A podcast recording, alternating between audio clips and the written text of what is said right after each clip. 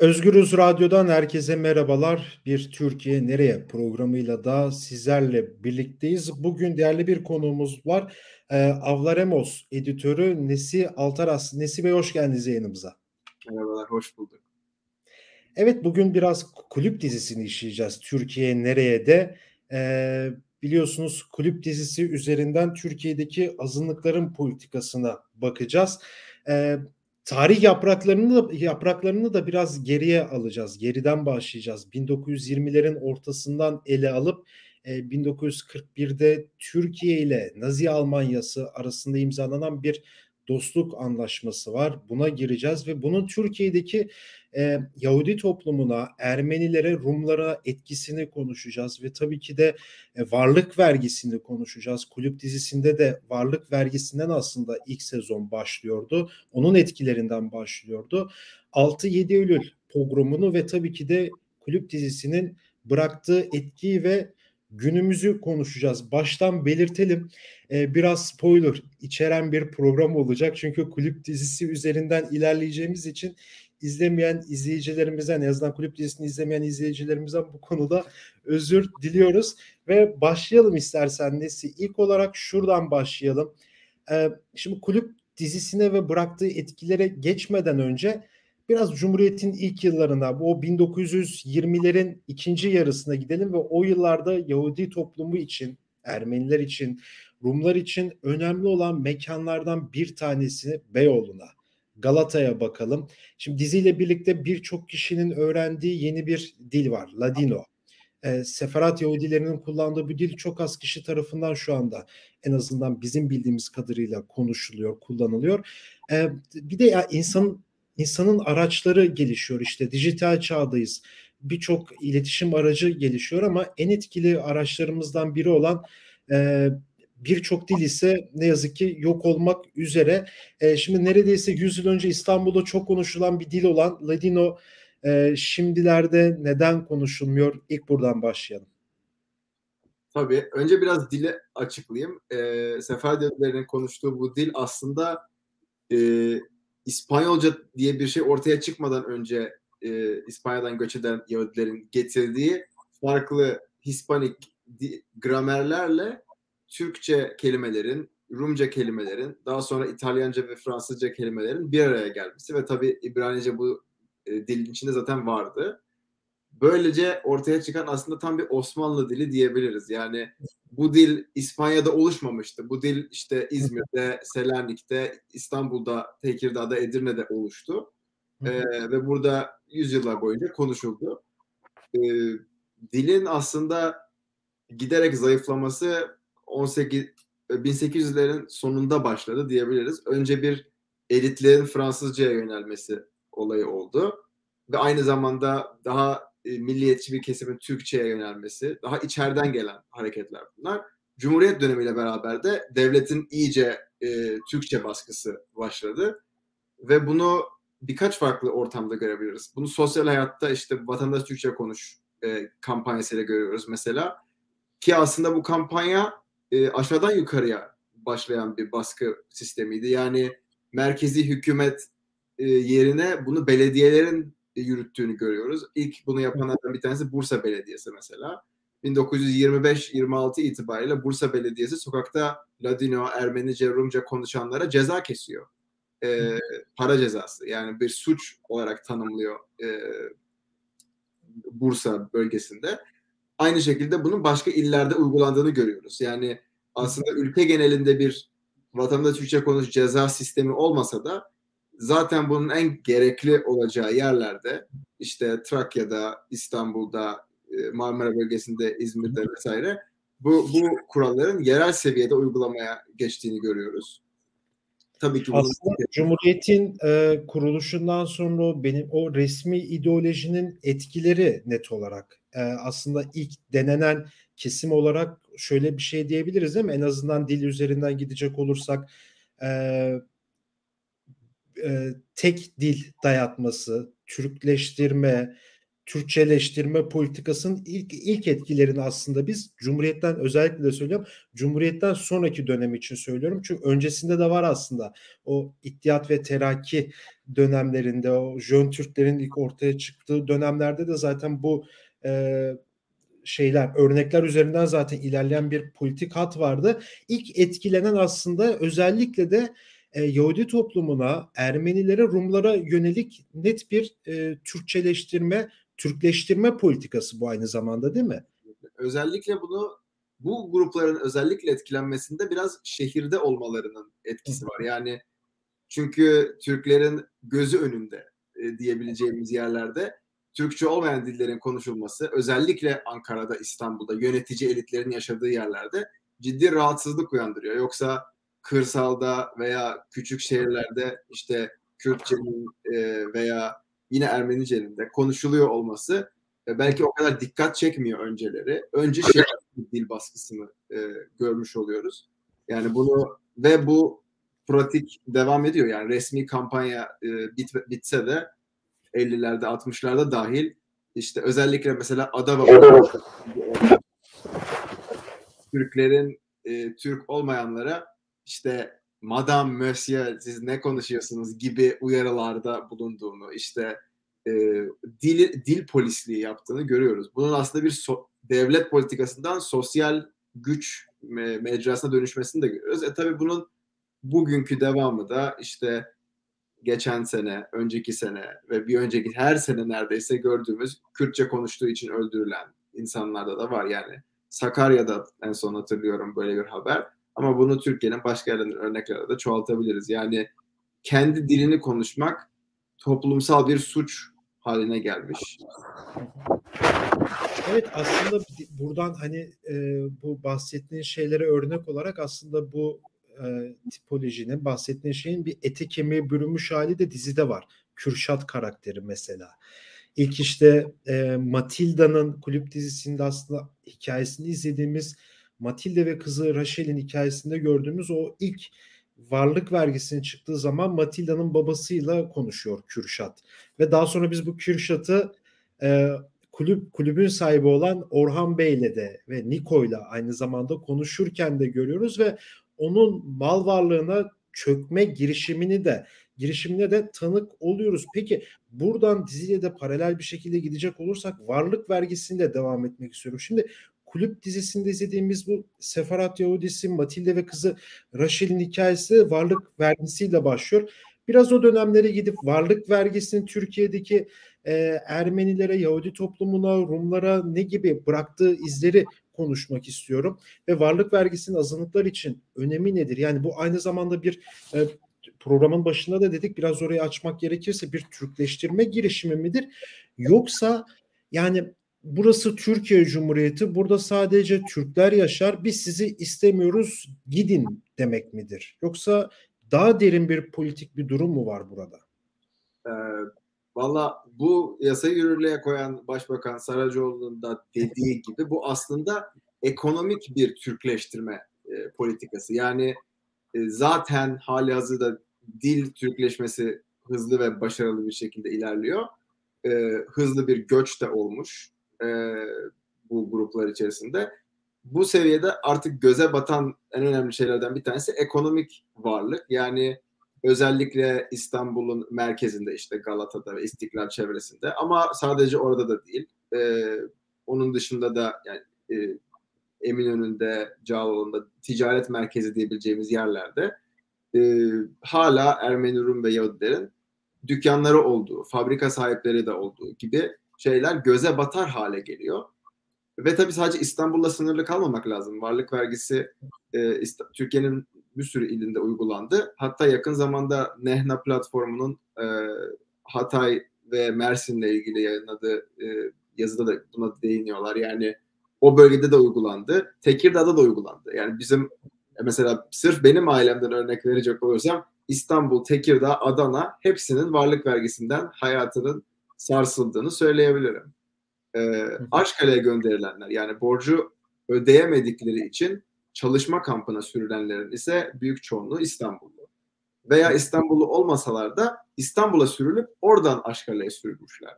Yani bunu İzmirliler için özellikle görüyoruz. İzmir'den İstanbul'a tutuklanıp getirilip daha sonra çalışma kampına gönderilme. Ve tabii bu çalışma kampına gönderilen tamamı gayrimüslim. büyük çoğunluğu Yahudi. Aslında e, varlık vergisinin zaten medyada gösterilişi itibariyle de en direkt olarak Yahudi toplumunu hedef aldığını söyleyebiliriz. Yani daha önceki Türkleştirme politikalarına kıyasla ve sonraki aslında sürgünlere mesela hep Rumlara odaklı. Ee, bun, onlara kıyasla varlık vergisi Yahudi odaklı olan e, politikalardan bir tanesi denebilir. E, medyada bunu destekler şekilde mesela işte klasik Yahudi karikatürleri görüyoruz sıklıkla. 1930'ların sonu ve 40'lar boyunca işte bunlar savaştan kazanç sağlıyor, e, kara borsacılık yapıyor, istifçilik yapıyor. Bu nedenle devletin böyle bir vergi alması gerek denerek aslında bu e, politika lanse ediliyor topluma. E, tabii insanlara olan etkisini uzun dönem bakmak lazım. Mesela işte Matilda ve Rachel'in tabii ailesi dağılıyor ve ondan sonra Matilda'nın bir daha önceki sınıf konumunu elde etmediğini görüyoruz. Aynı şekilde varlık vergisi üzerine ve varlık vergisi tabii sadece e, orta veya orta üst sınıf için değil, çalışan işçi sınıfı için de büyük bir kayıp. Çünkü bunu mesela Ayhan Aktar'ın derlediği Aşkale Sürülenler listesinden görebiliriz. Aşkale Sürülenler arasında sokak satıcıları, terzi, ayakkabıcı, e, mesela benim büyük dedem e, şey e, biçkici, yani elbise kesici. Bunun gibi aslında e, düzensiz işçi veya zanaatkarların da olduğunu görüyoruz. Durum böyle olunca e, bu vergi üzerine her şeyini kaybeden bir insanın tekrar hayat kurması neredeyse mümkün değil. Bu ekonomik e, kaybın geri kazanılması yani Türkiye'de Yahudi toplumunun tekrar kendini devam ettirebilir hale gelmesi 1980'lere kadar sürüyor aslında liberalleşmeye kadar. Yani iki nesil bir kayıp var. E böyle bir kayıp üzerine de biz 1947 ile 50 arası Yahudi toplumunun yarısının göç ettiğini görüyoruz. 90 bin kişinin neredeyse yarısı 3 sene içerisinde ki Rıfat Bey buna bence haklı olarak toplu göç diyor. Yani sadece bir e, birkaç kişinin ayrı ayrı göç kararı verdiğini değil, toplumsal bir göç olayı görüyoruz. Yani 40 bin kişinin birden göç etmesi e, sadece kişisel kararların toplamı değil, e, daha büyük bir şey oluyor orada. E, zaten ekonomik olarak mahvolmuş bir grup insanın e, şunu düşündüğünü görüyoruz. E, bundan daha kötü olamaz o yüzden yeni bir başlangıç deneyelim. Evet. Ve şey mesela bu varlık vergisinde yani Sivrihisar, Eskişehir, Sivrihisar kampı, Erzurum, Aşkale kampı e, ya biraz da hani şimdi neredeyse yani 70 yıl geçmiş bu bütün bu yaşananların üzerinden ve ne yazık ki bir e, birazdan aslında ilerleyen dakikalarda buraya da ekstra olarak geleceğim de oradan da bir yorumunu almak istiyorum. İlerleyen dakikalarda bunun detayına gireriz.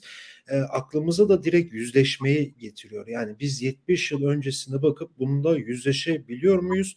Yüzleşemiyor muyuz sorusunu aslında getiriyor. Yani örneğin e, Almanya'da bir holokost oldu. Birçok milyonlarca Yahudi insan hayatını kaybetti toplama kamplarında ve tabii bugün Almanya'nın bu politikalarını eleştirebiliriz ya da Almanya'nın bugün şu an burada çok sayıda neonezinin olduğu gerçeği de var aynı zamanda ama en azından şunu görebiliyoruz değil mi? Mesela ben Almanya'da evime yürürken yan apartmanda yerde bir taş var. O taşın üstünde yazıyor 1942 yılında buradan şu insan alındı diye. Bu kampa götürüldü diye. Ve ben her gün onu görüyorum. Ben bir şekilde bununla yaşıyorum ve yüzleşiyorum ve unutmuyorum bunu. Ee, Birçok Alman için de tabii ki de bu daha geçerli ama Türkiye'de bu durum ne yazık ki söz konusu değil. Yani Aşkale ile ilgili var mı bir şey mesela şu an biliniyor mu? Yok. Sen yani, hakim misin? Biliyor musun mesela? Ne Aşkale'de, ne? Aşkale'de bir hafızalaştırma var fiziksel olarak. toplumsal hafızamızda Aşkale adı mevcut. Yani hem evet. aklımızda yok hem fiziksel olarak yok. Bu yani mekanlar çok aslında. insanların toplandığı e, modadaki toplanma alanı, Sirkeci Garı herkesin sürüldüğü, e, Aşkale Kampı, Sivrihisar bunlar hep mekanlar konuşabileceğimiz. Bu mekanların hiçbirinde orada ne olduğuna dair bir hafıza yok. E, aynı yıllarda olan 20 kura nafva askerlik sadece gayrimüslimlerin rezerve asker olarak e, ücretsiz emek olarak aslında askere alınması 20 ila 40 yaş arası. Babalarla oğullar bazen beraber gidiyor. 3 e, sene boyunca, 2 sene boyunca. Bu insanların mesela büyük bir kısmı Kocaeli Kandıra'da e, pardon Sakarya mı? Kandıra'da çalışıyorlar. E, Kandıra'da bununla ilgili herhangi bir hafıza yok yani. Orada ne olmuş? Bu insanlar kamplarda, çadırlarda çalışmış aylarca. Bununla ilgili bir hafızalaştırma yok. Yani mekansal hafıza zaten yok ama toplumsal hafızamızda da yok. Tabii dizinin detay e, önemli e, şeyi de bu. Okulda olmayan bir şey olduğu için varlık vergisi evet. Evet. E, toplumsal hafızada yeri yok. Bu dizi aslında aile hafızasını yani işte bu azınlık gruplarının aileleri içinde öğrendiğini toplumsal alana taşıma işini yapıyor. Evet aslında biraz da yine varlık vergisinden ilerleyecek olursak şimdi bu sen de az önce belirtmiştin varlık vergisini çıkaran Şükrü Saraçoğlu e, dönemin başbakanlığı başbakanı e, şöyle bir durum da var. 18 Haziran 1941'de Nazi Almanyası ile dostluk ve saldırmazlık antlaşması imzalanıyor iki ülke arasında. Şimdi bu anlaşmanın imzalandığı yıl İkinci Dünya Savaşı başlamış, iki yıl geçmiş.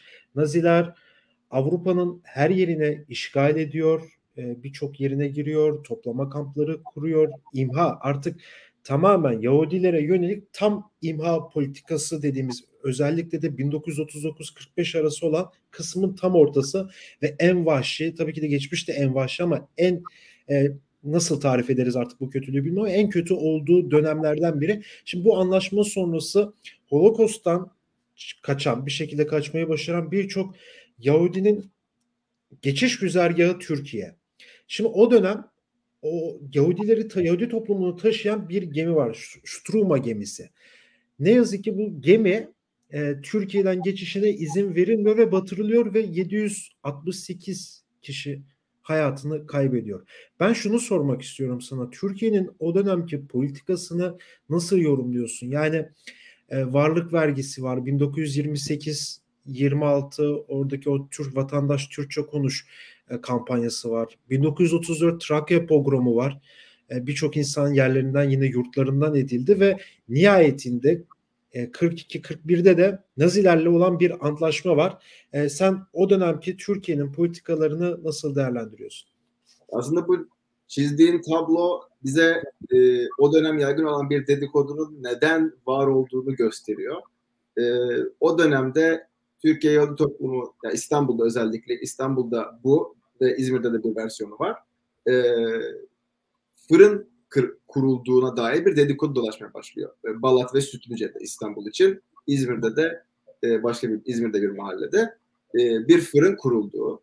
Türkiye eğer Naziler işgal ederse Yahudilerin burada imha edileceğine dair bir dedikodu dolaşmaya başlıyor. Dedikodu doğru değil. yapılan inşaat alakasız bir fabrikaymış. Ama bu dedikodunun o dönem Yahudilerin çok yaşadığı Balat ve Hasköy'de çok yayılması ve nesillerce hatırlanan bir fikir olmasının sebebi işte tam bu dediğin e, korku ortamı. Yani bu e, Struma'nın gelmesi ve batması, ardından e, öncesinde gelen varlık vergisi, nafa askerlik ve Nazilerin e, yaklaşması Türkiye, işte Yunanistan'ın işgali, Bulgaristan'ın işgali gibi olaylarla e, Yahudilere ciddi tedirginlik veriyor. O kadar ki ülke işgal altına alınırsa Türklerin kendilerini imha edeceği fikriyle bir dedikodu başlıyor. E, bu korku ortamından bahsediyoruz aslında. E, bu ortamda bu ortamda tabii insanlar e, varlık sürdürmekte zorlanıyor. Bunu takip eden yıllardaki toplu göçte bunun bir göstergesi aslında. E, bu devletin de buna karşı herhangi bir ters telkin yaptığı yok. Kesinlikle bir e, hayır böyle bir korkuya mahal yok diyecek bir açıklama yapmıyorlar. Tam tersi mesela o dönemde İstanbul Emniyet Müdürü'nün e, Nazi kamplarını gezmeye gittiğini görüyoruz. E, bununla ilgili de Avlaramız'da yazı var. E, aynı şekilde yani sadece dostluk anlaşması diyelim ki işte ekonomik ilişkiler. Fikren de bir anlaşma var anladım. Fikren de bir anlaşma var. Bazı Saraçoğlu'nun açıklamaları da var o dönem. Yani Türkleştirme, Türk kimliği evet. üzerine özellikle.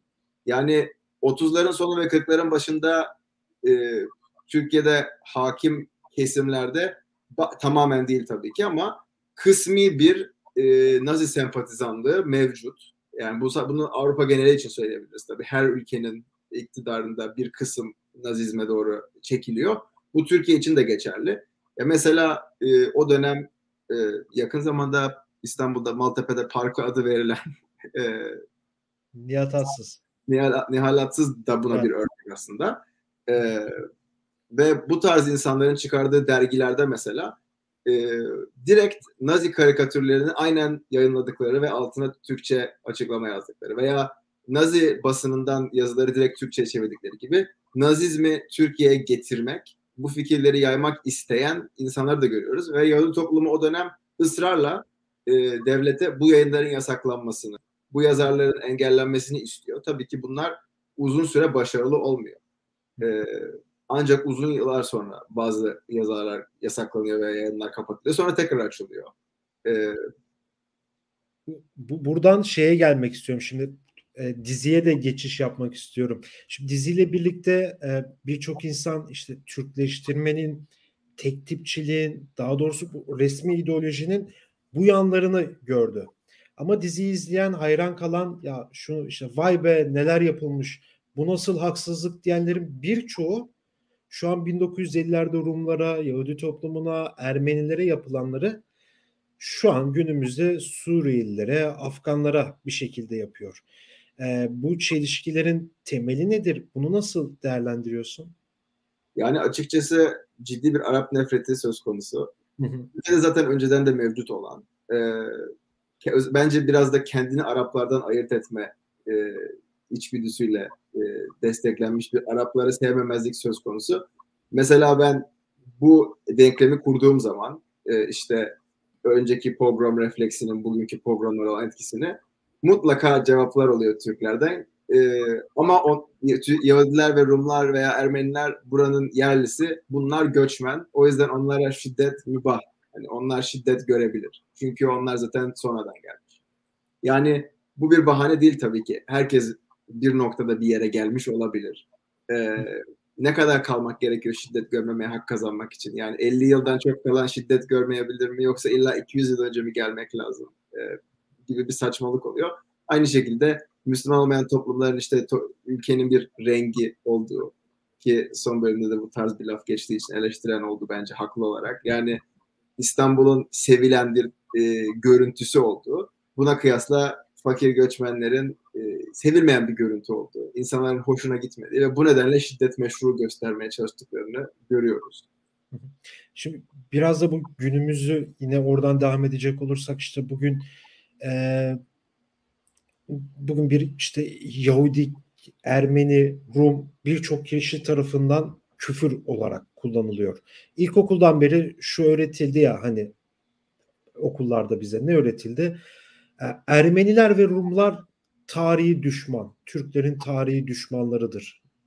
Ee, Yahudiler lanetli halktır vesaire diye sürekli bir kötüleştirme durumu olumsuzlaştırma durumu aslında eğitildi, öğretildi. İlkokuldan başladı, lisedeki tarih kitaplarına kadar hatta üniversiteye kadar bu evrildi. Hatta yine Avlaremoz'da ben de bunu takip edip okumuştum. Cumhurbaşkanı Erdoğan'a birisi Yahudi diyor ve Cumhurbaşkanı hakaretten o kişiye ceza çıkıyor, para cezasına çevriliyor. Yani 2022 yılındayız ya hani bunları da hala görüyoruz, yaşıyoruz. Bunları nasıl yorumlarsın, nasıl değerlendirirsin? Evet bu bir bir küfür olarak Yahudi kelimesi zaten e, başlı başına bir inceleme konusu. Avni Ermoz'da bununla ilgili de yazı var. Bu evet. yakın zamandaki dava aslında bence çok ilginç. Çünkü burada aslında herkesin bildiği ama kimsenin kabullenemediği bir Yahudinin küfür oluşu durumu farklı taraflar tarafından onaylanmış oluyor. Küfür eden kişi zaten bunu küfür olarak kullanmış. Ardından Cumhurbaşkanı bunun küfür olduğunu hissetmiş ve dava açmak istemiş. Evet. Ceza mahkemesi de hak veriyor. Evet Yahudi bir küfürdür ve bu kelime kullanıldığı için e, hakaret edilmiştir diye bunu onaylıyor. Yani mahkeme de bunun küfür olduğunu düşünüyor. E, ve Çok açık değil mi ya? Hani hukuk fakültesi okumuş bu insanlar nihayetinde.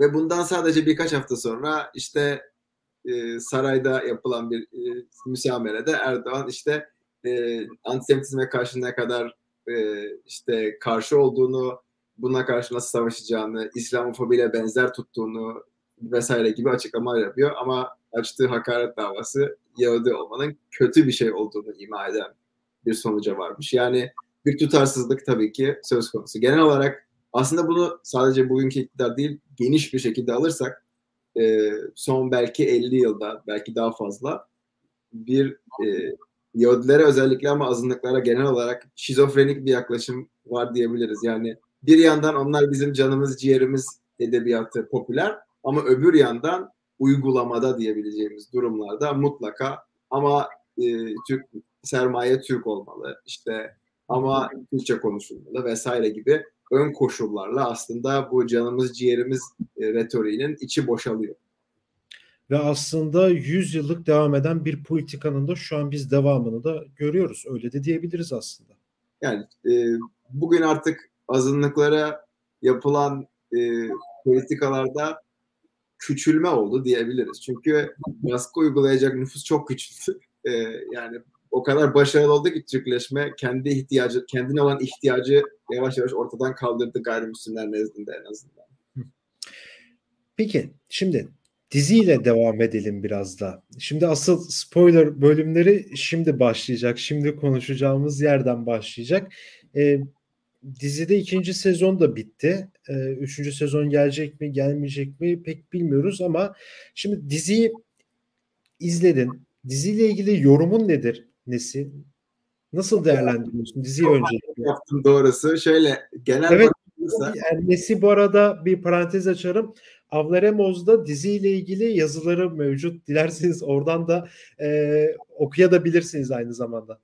E, bence tabii ki baştan beri bahsettiğimiz gibi toplumsal hafızamıza büyük bir şok etkisi yarattı bence ihtiyaç olan. Ee, özellikle varlık vergisi konusunda 6-7 Eylül konusunda da ki 6-7 Eylül e, işleyişi bence başarılı olmadı. Ama maalesef e, en başarılısı bugüne kadar. Yani bugüne evet. kadar en iyi işleniş yetersiz ama en iyisi bu. Yani o kesin bence. E, varlık vergisi konusunda ise zaten su götürmez şekilde bence etkili ve e, bu olayı hiç duymayanlara öğretecek bir e, seviyede. E, dizinin bence ilk bölümü çok daha başarılıydı. İkinci kısım biraz daha sönüktü. E, çok bir karakter aklama durumu oldu. Yani birden mesela. Evet, dizinin kötü adamları diyebileceğimiz Çelebi veya İsmet e, birden kahraman, işte iyi Türk pozisyonuna getirildi. Ki böyle bir ihtiyaç yoktu bence. Zaten herkesin kendini görebileceği karakterler e, vardı. İşte Hacı, Selim gibi. E, ya da Matilda da yani Matilda ve Rachel de bence etnik kimliklerinden bağımsız olarak herkesin kendinden bir şey bulabileceği durumlarla yüzleşiyorlar. İşte göç, e, fakirlik, e, ilişkiler gibi vesaire. Bu son bölümlerdeki ani ton değişimi ve işte e, özellikle pogrom sonrasında durumun tatlıya bağlanması bence şok ediciydi. Yani pogromdan sonra herkes göç etmeyi düşünecekken Rum toplumunun yarısı ondan sonraki 5 yıl içinde göç ediyor. Ee, biz bunu hiç duymayıp onun yerine herkesin şen şakrak bir yemek yediği sofrayla karşılaşıyoruz. Tabii bu da e, bence dizinin e, programı olan bakışını ve genel tonunu biraz bozuyor. Yani aslında çok bozdu o son bölüm. Yani o özellikle e, Matilda Rachel doğum yapacakken kulübe girmeye çalışıyor ve aslında orada bir önceki bölümde Çelebi, iki bölüm öncesinde Çelebi'ye şeytan diyen Hasan Efendi var. Kulübün bekçisi. E, çok iyi bir profil olarak aslında gördüğümüz ama orada silah çekiyor ve hiç kimseyi dışarıya çıkmasını ve dışarıdakileri de içeriye aldırmayan bir profile bürünüyor ve daha sonra o Raşil'in doğumundan sonra o yemekle bitmesi yine senin de belirttiğin gibi dizinin ilk sezonunda bir istismar bir kadını Tasuya'yı istismar eden bir Çelebi'nin bir anda kahraman olması vesaire dizideki benim de gördüğüm ve olumsuz olan yerlerden biri. Foti Benlisoy da Ağustos'ta yazmış e, dizinin ikinci sezon değerlendirmesini. Merak edenler oradan da okuyabilir. İlk sezon değerlendirmesi ise K24'te mevcut. İkinci sezonda Agos'a yazmış. yazmış. O da şey diyor yani 6-7 Eylül pogromu ya zaten ağır bir durum ve bunu daha çok e, çekim planlarını orada bir şekilde değinmiş. Daha da çok ağırlaştırarak işin aslında o klasik Türkiye yapımı tırnak içerisindeki o işte 120 dakikalık dizi havası vermiş o işin ağırlaştırılması. Zaten olay dram. Değil mi? Bir evet. sürü esnaf bir sürü insan hayatını kaybediyor. Tecavüz, taciz var. Birçok insan e, göç ediyor, gidiyor. Bu da e, Foti Benlisoy'un yorumu nesi? Peki şey yani kulüp dizisi bize şunu gösterdi mi peki? Yani e, biz şimdi başında biraz böyle e, negatifte konuştuk şeyden kaynaklı. Yüzleşme konusunda en azından Aşkale örneğini verdik.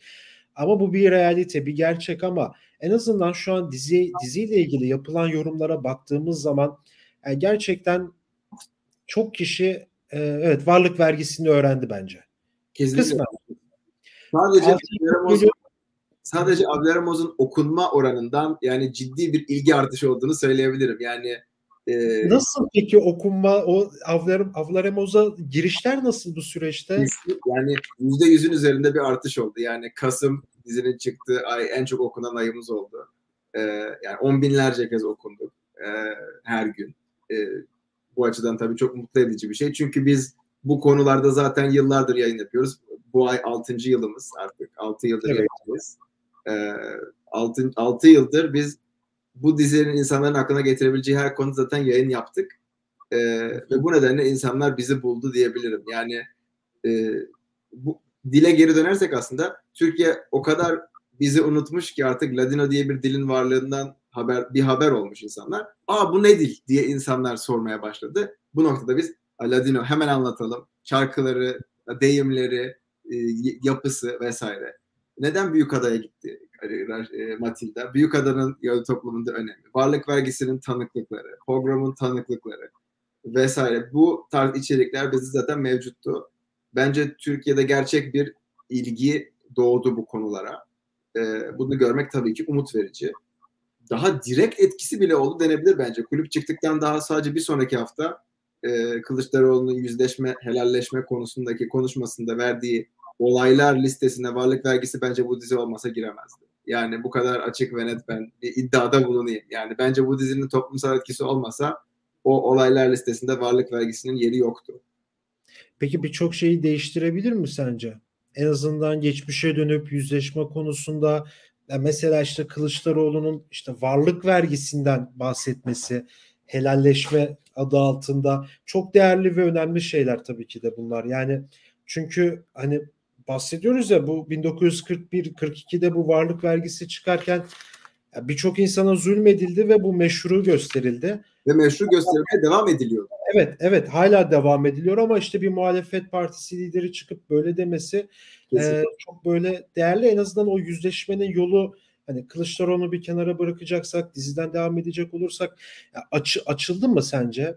Kesinlikle açıldı ve bence bunu basındaki reaksiyonlardan da görebiliriz. Yani özel, varlık vergisi özelinde bahsedeyim.